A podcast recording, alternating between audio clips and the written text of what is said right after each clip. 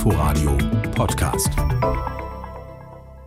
Es ist das Argument für viele junge Menschen, sich im Kampf gegen den Klimawandel zu engagieren, nämlich was die Erwachsenengeneration heute verbockt, müssen die Jungen von heute später ausbaden. Und diese These bekommt nun auch wissenschaftliche Unterstützung. Ein internationales Forscherteam hat nämlich erstmals die konkreten Folgen des Klimawandels für die kommenden Generationen in Deutschland berechnet. Das Ergebnis liegt RBB24 Recherche exklusiv vor und besagt, dass junge Menschen wegen des Klimawandels deutlich häufiger unter Wetterextremen zu leiden haben werden als eben ihre Eltern und Großeltern. Ich habe Stefan Lange, Wissenschaftler am Potsdamer Institut für Klimafolgenforschung und Mitautor der Studie gefragt, was das denn genau heißt, die junge Generation ist mehr betroffen. Wir haben in unserer Studie verschiedene Größen von Erwärmung durchgespielt mit sogenannten Klimafolgensimulationen und haben gefunden, dass heute Neugeborene sehr viel mehr Extremereignisse im Laufe ihres Lebens erleben werden als ihre Eltern und Großeltern. Wir haben das verschiedene Extremereignisse angeschaut und haben beispielsweise gefunden, dass wenn die Erderwärmung nicht großartig aufgehalten wird, wir dann also bei etwa zweieinhalb Grad Erwärmung landen am Ende des äh, Jahrhunderts, dass dann ein heute Neugeborenes etwa dreimal so viele Überschwemmungen erleben wird wie ein heute 60-Jähriger und bei Hitzewellen sind es sogar siebenmal so viele. Welches ist denn die größte Bedrohung für die Menschen hier in Deutschland, die heute jungen Menschen, die später erwachsenen Menschen, die hier in Deutschland leben? Was die größte Bedrohung ist, ist ja schwer zu sagen. Da spielen dann eben auch noch ökonomische Faktoren eine Rolle und soziale Faktoren.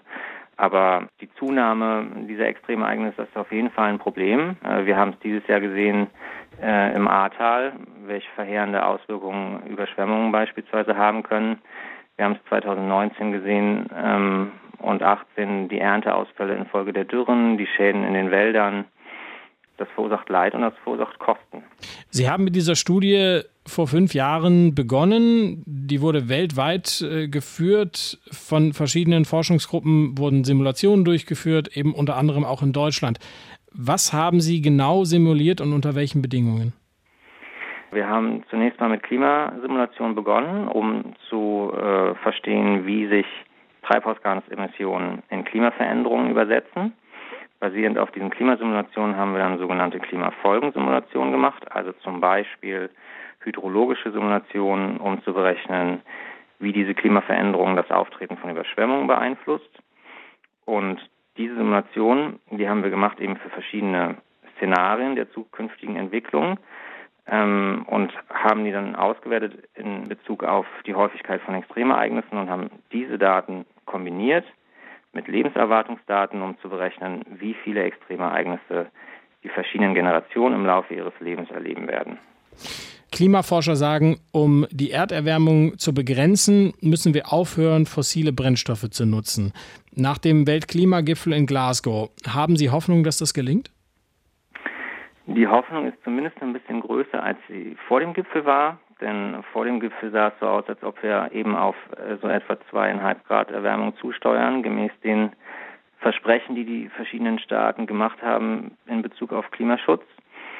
Jetzt, nach dem Gipfel, sieht es so aus, dass zumindest die Langfristziele gut sind, in dem Sinne, dass sollten sie wirklich alle eingehalten werden, ähm, sie zum ersten Mal versprechen, dass die Erderwärmung auf zwei Grad begrenzt werden kann. Völlig unzureichend sind aber leider die kurzfristigen Ziele und das sind eigentlich die entscheidenden Ziele. Also wir müssen wirklich in den nächsten zehn Jahren massiv Klimaschutz betreiben und was das betrifft, sind, sind die Ziele nach wie vor unzureichend. Hm. Entsprechend skeptisch haben sich ja auch andere Wissenschaftler zu den ähm, Ergebnissen von Glasgow geäußert. Was würde es denn bedeuten, wenn die globale Erderwärmung tatsächlich äh, bei 1,5 Grad im Vergleich zum vorindustriellen Zeitalter begrenzt werden würde in Bezug auf die Dinge, die Sie untersucht haben, sprich das Leben der jungen Generation? Ähm, es würde eben zu weniger Extremereignissen führen. Also es würde sich äh, durch die Bank lohnen. Können Sie das beziffern? In welcher Zahl? Ja, also wir, wir haben eben 30 Prozent weniger Überschwemmungen dann. Also wenn wir diese beiden Alternativen vergleichen, zweieinhalb Grad oder eineinhalb Grad. Ähm, und noch eine stärkere Reduktion bei dem Aufkommen von Hitzewellen. Es wird auch weniger Waldbrände, weniger Dürren geben. Ähm, und tatsächlich ist es so, dass jedes Zehntelgrad weniger Erwärmung die Anzahl dieser äh, Extremereignisse reduziert. Also jedes bisschen Klimaschutz lohnt sich. Das sagt der Wissenschaftler Stefan Lange vom Potsdamer Institut für Klimafolgenforschung. Ein internationales Forscherteam hat erstmals die konkreten Folgen des Klimawandels für die kommenden Generationen in Deutschland betrachtet. Inforadio Podcast.